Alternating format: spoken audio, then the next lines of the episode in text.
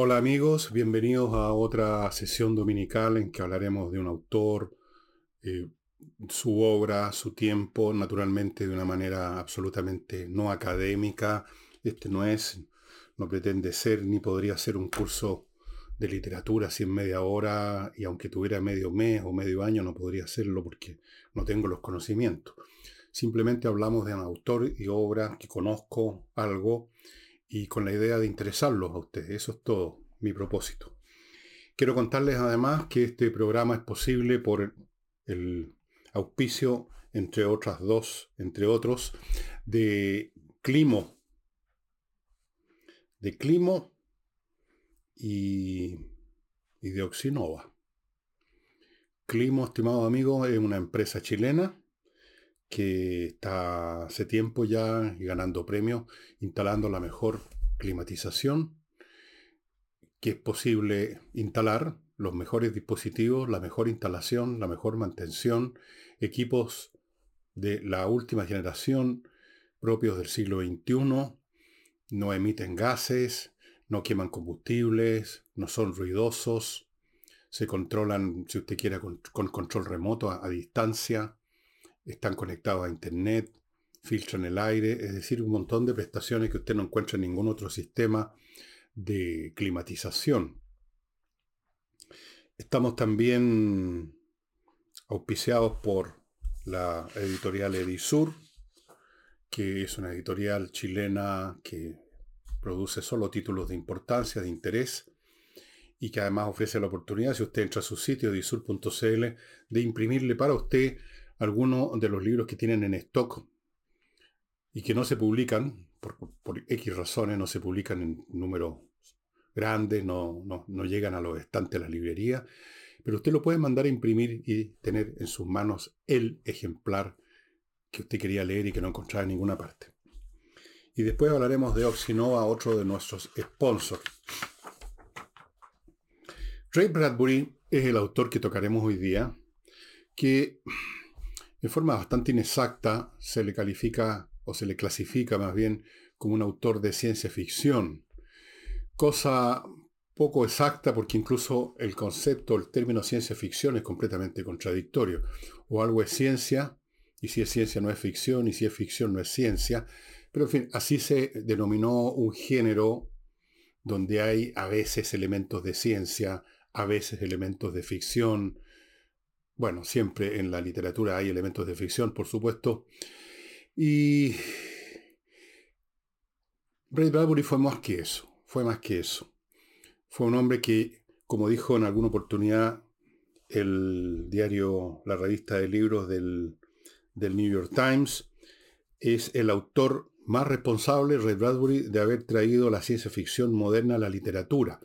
Con eso quería decir, el New York Times con un tonito quizá algo condescendiente, que la ciencia ficción no estaba realmente hasta ese momento sin Bradbury en el campo de la, del mainstream literario, no de lo que se considera literatura, sino que era una, mm, un género menor dedicado a, a la pura evasión, a los niños, a los adolescentes o a los enfermos mentales, no sé.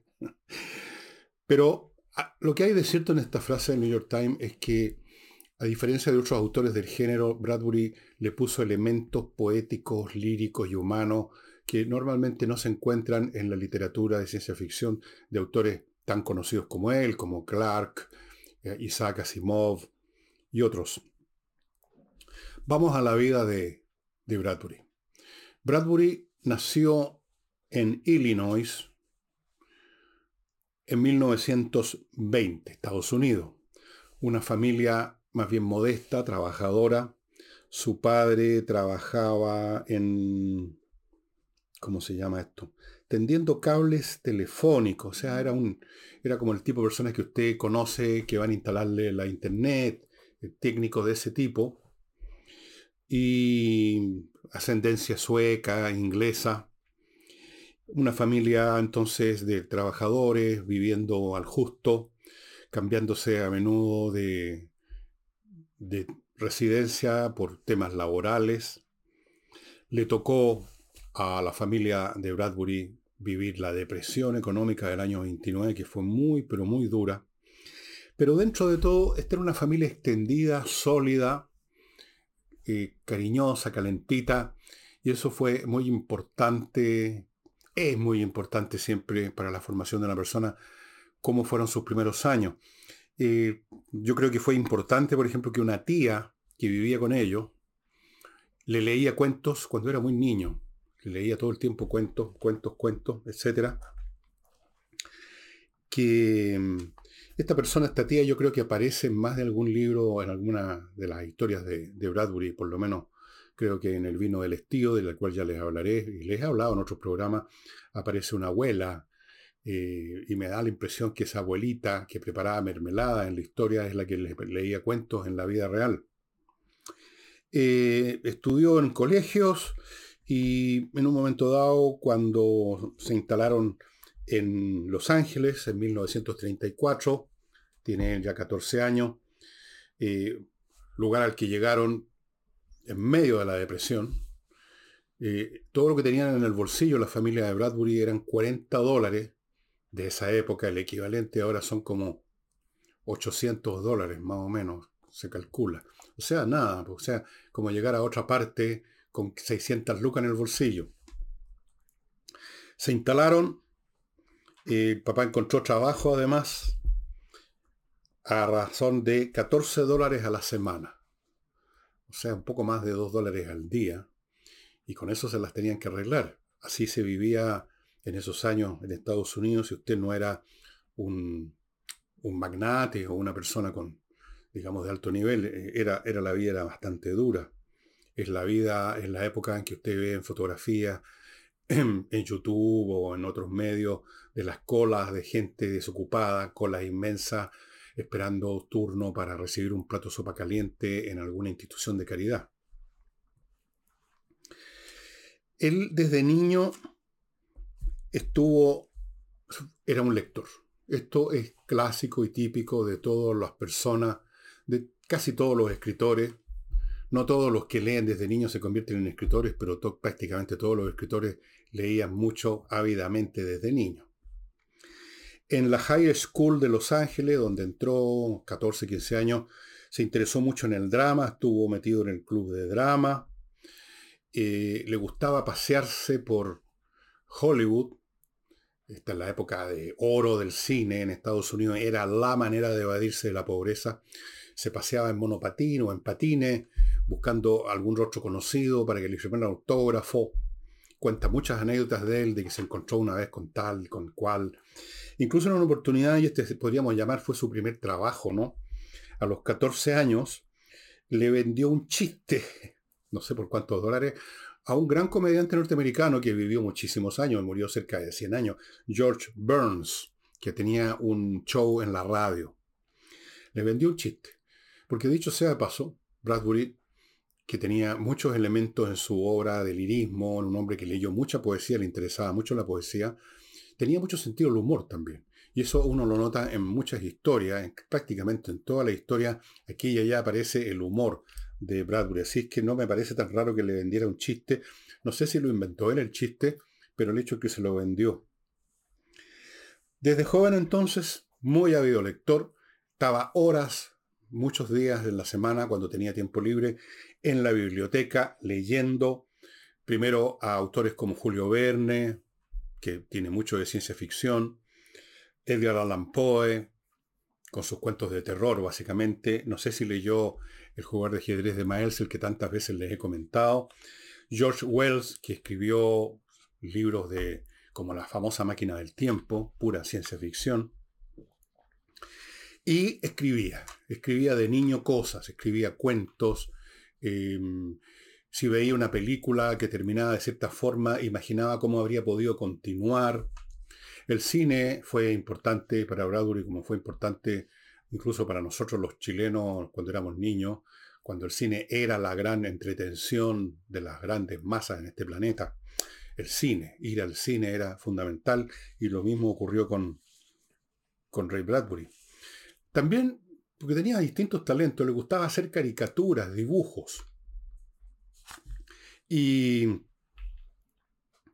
bueno, escribía, vendía un chiste, leía, y ya, fíjense ustedes, no entra a estudiar ninguna carrera, esa es otra peculiaridad de muchos escritores, que o no entran a estudiar ninguna carrera, o la dejan a mitad de carrera, o nunca se reciben, o nunca la practican. No les interesa mucho. Y Bradbury jamás entró a estudiar ninguna carrera, se dedicó a escribir, se dedicó a meterse ya de muy joven en revistas. Todos los detalles de sus trayectorias en distintas revistas, ustedes las pueden ver en Wikipedia, no tiene sentido que yo se las ponga acá, si está ahí con más detalle que yo les podría dar. Y lo importante es que sus lecturas se fueron ampliando. De Verne, de Wells, pasó a leer a grandes autores de ciencia ficción que ya eran un poco mayores que él, como Robert Heinlein, muy conocido para los lectores de ciencia ficción, obviamente Arthur Clarke, Sturgeon, no sé si Asimov, esa información no aparece, quizá no le gustaba Asimov, puede ser. Eh, lo cierto es que ya a los 24 años era un escritor de tiempo completo, y como muchos escritores norteamericanos, incluyendo de hoy, como por ejemplo Stephen King, ese gran escritor de, novelas de horror, de terror, qué yo, eh, se inició escribiendo pequeños cuentos y cosas para revistas literarias de ciencia ficción o, de otros o de otros géneros.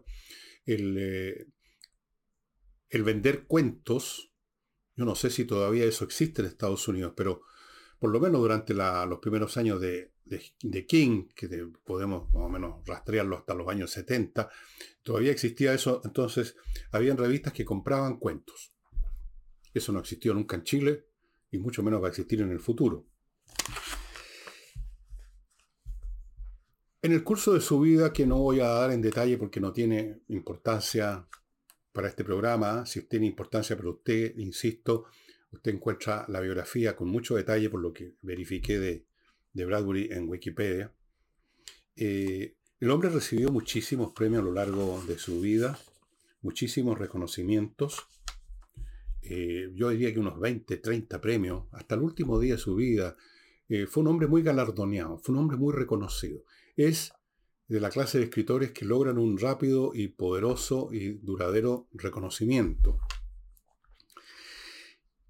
Vamos ahora a su obra. Él escribió bastantes novelas, o cuasi novelas, no sé cómo calificarlas, algunas de ellas, muchos cuentos, pero yo me voy a, reducir a examinar los que más conozco, los que más he leído y que yo creo que son las obras más importantes. Una de las primeras obras de Ray Bradbury es Fahrenheit 451. Fahrenheit 451 es la temperatura, 451 grados Fahrenheit, en que arde el papel. Esta es la historia de un mundo futuro donde los libros son quemados porque son peligrosos. Y los bomberos de ese periodo no se dedican a apagar incendios, sino que a prender incendios de libros. Hay por lo menos una película que yo recuerde que está hecha sobre la base de, y se llama así, de este libro de Bradbury, que podríamos decir es una distopia, diríamos ahora, un mundo donde los que leen o quieren leer tienen que hacerlo escondida, los libros los tienen fondeados, si los pillan hay penas y naturalmente les queman su, su biblioteca. Yo estaría bastante jodido. Fahrenheit 451. Otra gran novela de él también muy, muy precoz, o sea, escrita un poco después de los 30 años, es una que yo tengo empastada, el primer volumen que compré o que me regalaron cuando yo era nene, Ediciones Minotauro, es Crónicas Marcianas, que lo mandé empastar, no es una gran empastadura, digamos, pero un gran empaste, pero en fin, para que me durara más. El papel ya está café de viejo, como ustedes pueden ver, se está este es el papel con mucho cloro y que se empieza a, descomponer. Va a llegar un momento en que se va a pulverizar. Crónicas Marcianas es un libro maravilloso. De él, en, su, en el prólogo que, de esta edición, que lo escribió Jorge Luis Borges, en un momento dice, dice Borges, ¿qué ha hecho este hombre de Illinois? Me pregunto, al cerrar las páginas de su libro, para que episodios de la conquista de otro planeta me llenen de terror y de soledad. Es un libro maravilloso. No es una novela de ciencia ficción. Es una es es un mito, es como un mito griego, como el mito de como todos los mitos griegos, como la historia de Talos, el guerrero de bronce, la historia de Ícaro. Es un mito. No hay ninguna intención de proyectar ciencia, viajes espaciales, tecnología. Es absolutamente gratuito en ese sentido. Piensen ustedes que los que llegan a Marte instalan, no hay temas de respiración, todos respiran como que estuvieran en la Tierra, e instalan casitas como las que hay en Illinois con clavos y martillos. Da lo mismo. La historia de esta de esta llegada a Marte y la colonización de Marte. Tengo una otra edición que ustedes pueden encontrar también de la editorial Minotauro, pero mucho más nueva, que la compré como un, respaldo por si esta otra se me perdía. También con prólogo, es lo mismo, porque es la misma eh, editorial, la prólogo de Jorge Luis Borges, que aquí también en este prólogo, editado muchos años después, dice exactamente lo mismo que ha hecho este hombre de Illinois. Bueno, lo que hizo este hombre de Illinois es escribir maravillosamente bien un libro repleto de poesía, de, nostalgia, de, de muchas cosas, casi diría yo de metafísica. ¿Quiénes somos? ¿Qué es el hombre realmente? ¿Qué hacemos? ¿Por qué nos movemos?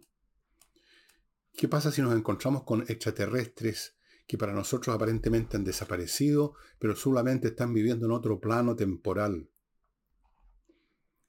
Miren como por ejemplo en un capítulo que se titula Febrero del 2003. Este libro fue escrito en los años 50, principio. Intermedio dice, trajeron 5.000 metros cúbicos de madera de pino de Oregón para construir la décima ciudad y 25.000 metros de abeto de California y levantaron a martillazos un pueblo limpio y claro a orillas de los canales de piedra. En las noches de los domingos se iluminaban los vidrios rojos azules y verdes de las iglesias y desde la calle se oían los himnos numerados. Cantaremos ahora el 79, cantaremos ahora el 94. Y en ciertas casas se oía el duro repiqueteo de una máquina de escribir, el novelista estaba trabajando o no se oía ningún ruido. El ex vagabundo estaba trabajando. Parecía a veces que un enorme terremoto hubiera arrancado de raíz una ciudad de Iowa y en un abrir y cerrar de ojos un ciclón fabuloso se hubiera llevado a Marte toda la ciudad y la hubiera puesto allí sin una sacudida.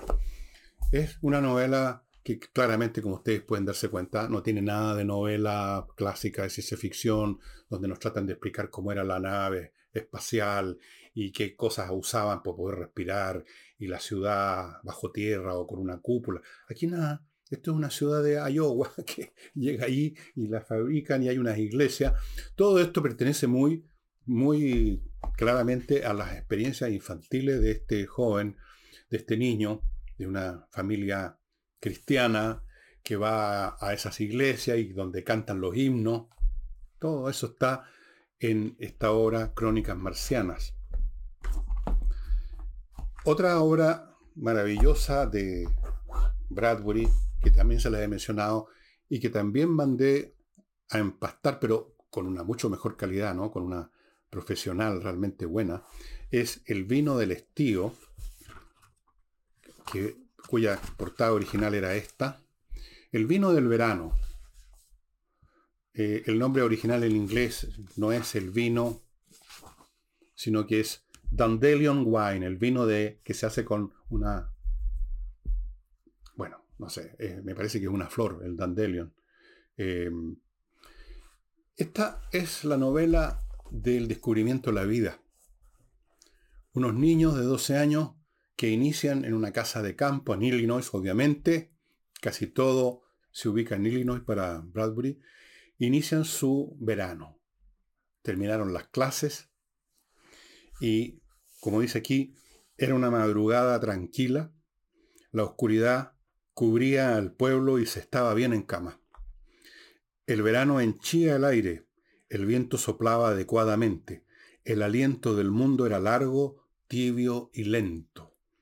Bastaba levantarse y asomarse a la ventana para saber que este era realmente el tiempo primero de la libertad y la vida, que esta era la madrugada primera del estío.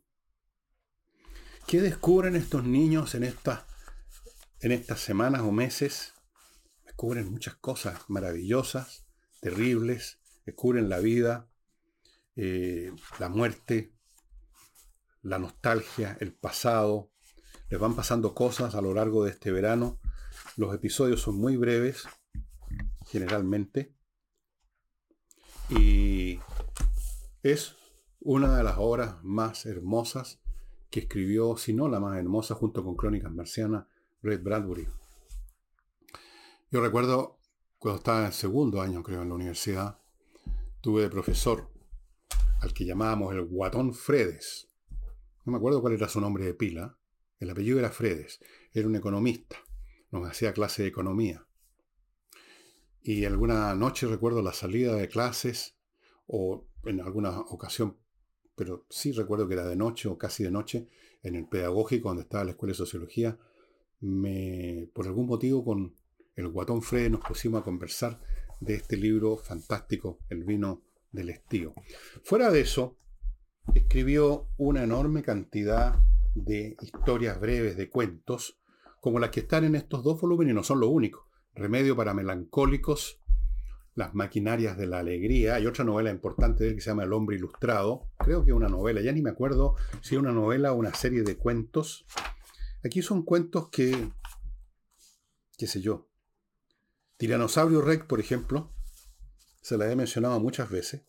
Esa historia increíble de unos tipos muy ricos que contratan un viaje en una máquina del tiempo a la época de los dinosaurios para cazar uno. Son cazadores con mucha plata, han cazado todo y ahora se les ocurrió cazar un tiranosaurio. Entonces contratan un viaje al pasado en una máquina del tiempo. ¿Y qué sucede con esa cacería, con el tiranosaurio Rex? Que en alguna parte la descripción del tiranosaurio Rex es, olvídense de cualquier película que ustedes hayan visto de, de tiranosaurios, de Godzilla, de cosas como esa, porque la de este señor, la de este genio, que era, eh, no, está en este otro, que era Ray Bradbury, em, sobrepasa toda medida. O sea,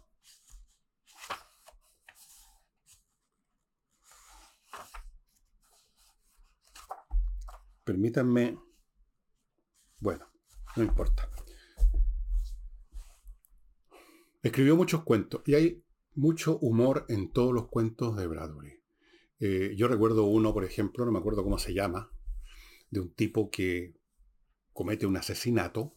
En una casa va a ver a alguien a quien le debía plata, le quiere pedir un plazo extra, creo, no se lo dan, en fin, termina matándolo y se va a ir cuando piensa, me van a pillar, tengo que empezar a eliminar huellas de que estuve aquí.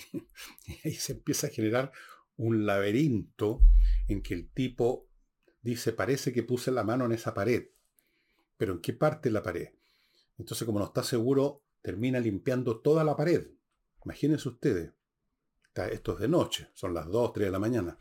Y después, sí, pero fuera de eso, estuvimos en la cocina.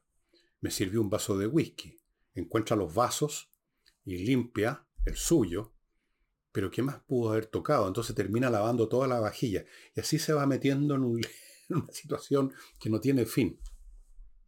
Gran escritor Ray Bradbury, estimados amigos, y mm, antes de continuar les quiero contar de el otro el otro gran auspiciador de este programa es Oxinova, que entrega un producto que yo se los he mostrado en muchas ocasiones. Es este. Oxinova. Es un producto que se desarrolló en Estados Unidos hace unos 15 o 20 años. Llegó a Chile, lo trajeron para acá. Y Made in USA, como ustedes ven.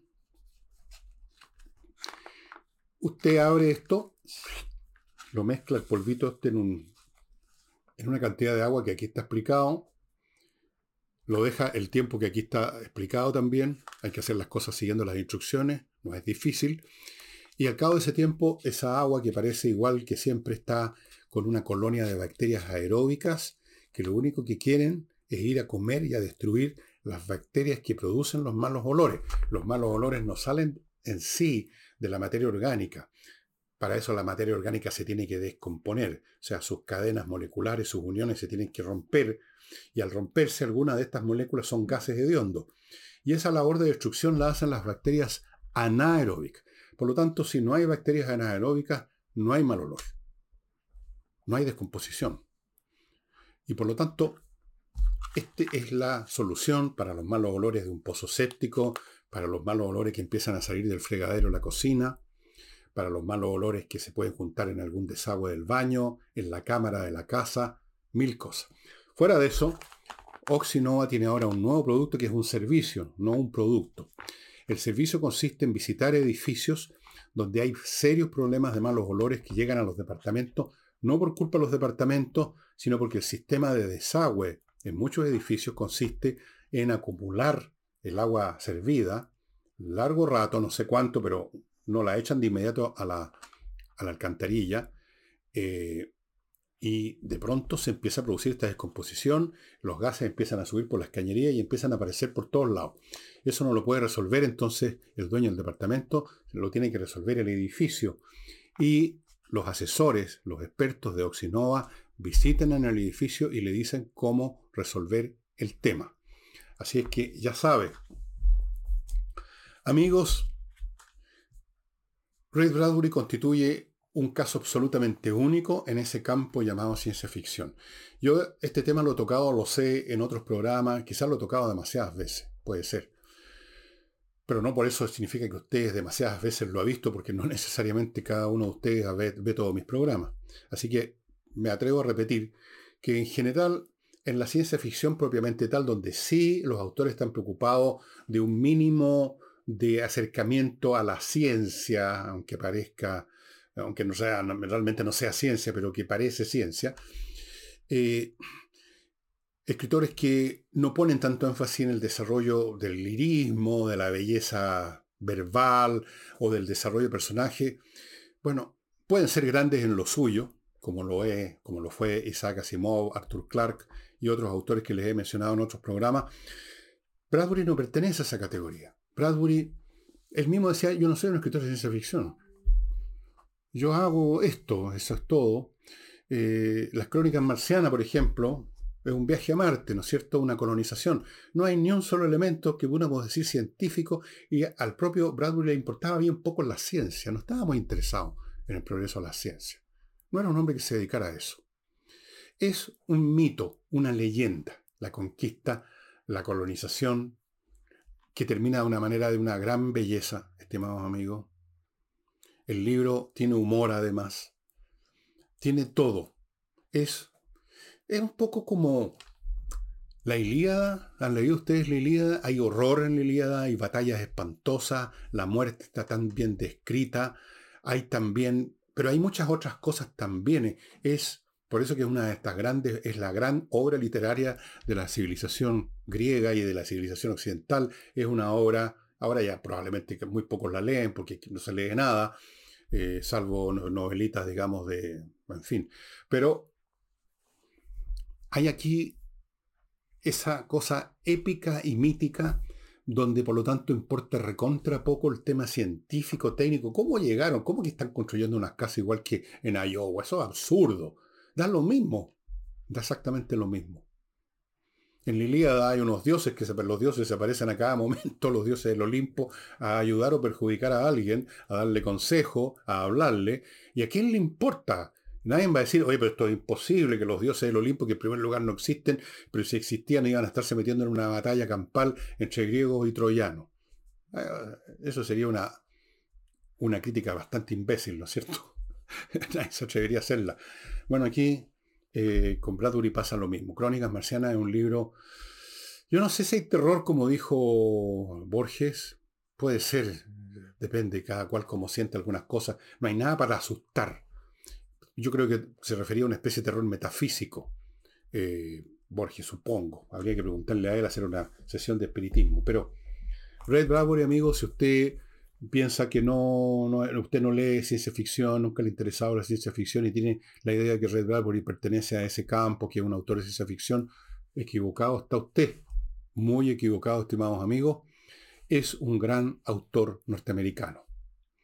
Y por supuesto no van a tener ningún problema en encontrar la obra de, Bradbury en, en, su idioma original, o como ustedes ven aquí, yo los tengo todos en castellano. Estos libros los compré o me los regalaron hace muchos años. Y ahora, claro, si lo fuera a leer de nuevo, lo preferiría leer en su idioma original, porque siempre las traducciones pierden algo. Pero están muy bien. Estas traducciones, digamos, comparándola con lo que uno lee ahora, están perfectamente bien. Aquí hay una historia increíble en la maquinaria el tambor de Shiloh. Shiloh fue una de las batallas más sangrientas de la Guerra Civil Americana. Y en la noche previa a la batalla, el general recorre, sus tropas están durmiendo, están en bivac, están comiendo, el ejército enemigo a, a unas 2 3 kilómetros están en lo mismo, en la noche no se combatía.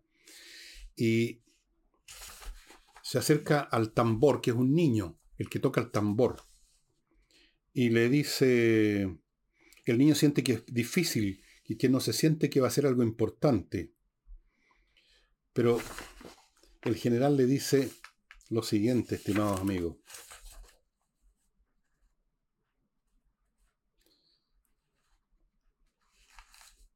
A ver, dejen beber.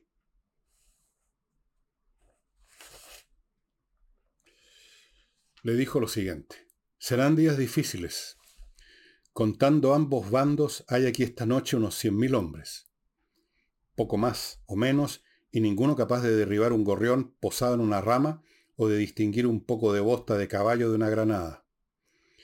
Nos ponemos de pie, nos desnudamos el pecho, nos presentamos como blanco, les damos las gracias y nos sentamos. Esos somos nosotros, esos son ellos. Podríamos haber esperado, esperado entrenándonos cuatro meses, ellos hubieran hecho lo mismo. Pero aquí estamos, enfermos de fiebre del heno y pensando que es sed de sangre, poniendo azufre en los cañones en vez de miel como tenía que haber sido, preparados para ser héroes, preparados para seguir vivos. Y puedo verlos a todos ahí alrededor, asintiendo. Está mal, muchacho, está mal como un hombre marcha hacia atrás por la vida. Será una doble masacre, y si uno de sus malhumorados generales decide que los muchachos celebren un picnic en nuestra hierba. El puro entusiasmo cherokee matará a más inocentes que nunca hasta ahora. Hoy al mediodía, hace pocas horas, los nuestros estaban chapoteando en el arroyo del búho. Temo que mañana, a la caída del sol, esos hombres estén otra vez en el arroyo, flotando, dejándose llevar por la marea. Eso le dice al niño, y después el niño lo mira sin saber por qué, y el general le responde, ¿por qué te, te digo esto? Querías preguntármelo.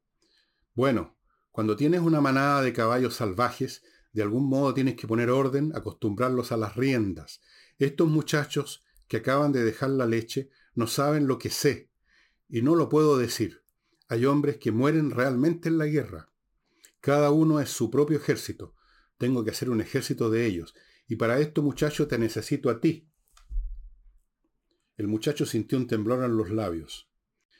Y le dice el general, eres el corazón del ejército, eres el corazón del ejército. Si él, le dice, golpeaba lentamente mañana el tambor, el corazón golpearía lentamente en los hombres. Irían quedando rezagados, se quedarían dormidos en los campos apoyados en los mosquetes, dormirían para siempre, después en esos mismos campos los corazones que latían más lentamente a causa del tambor de un muchacho y se detenían luego a causa del plomo del enemigo. En cambio, termina el general, si, él era, si el ritmo era firme, claro, más rápido, cada vez, entonces, entonces las rodillas subirían en una larga línea por las lomas, una rodilla después de otra, como las olas en la costa del océano. Había visto las olas que ruedan como una ordenada carga de caballería avanzando en la arena. Eso era, eso era lo que él quería, lo que necesitaba. Él era la mano derecha del general y la mano izquierda del general. El general daba las órdenes, pero Jovi, el, el tambor, marcaba el paso. Porque dice, Nunca tenía que perder el ritmo. Largo, firme, firme y largo. Luego, aún de bala o de arma blanca, esas heridas empapadas en sangre caliente, una sangre caliente que él había ayudado a mover, dolerían menos. Si la sangre de los hombres no se calentaba, sería más que una carnicería, sería una pesadilla de crímenes y dolor de la que era mejor no hablar. Es una de las historias que muestran que este hombre, Red Bradbury, no era simplemente un escritor de ciencia ficción. Yo les eh, los insto a que busquen la obra de Bradbury y la lean y me van a encontrar toda la razón. Es, fue un gran escritor, murió bien viejo, escribiendo hasta el final, murió con, no con las botas puestas, sino que con el lápiz en la mano. Y eso sería todo por hoy, estimados amigos. Mañana lunes, los programas habituales, el martes con Nicole y así sucesivamente hasta que deje de sonar mi tambor. Chao.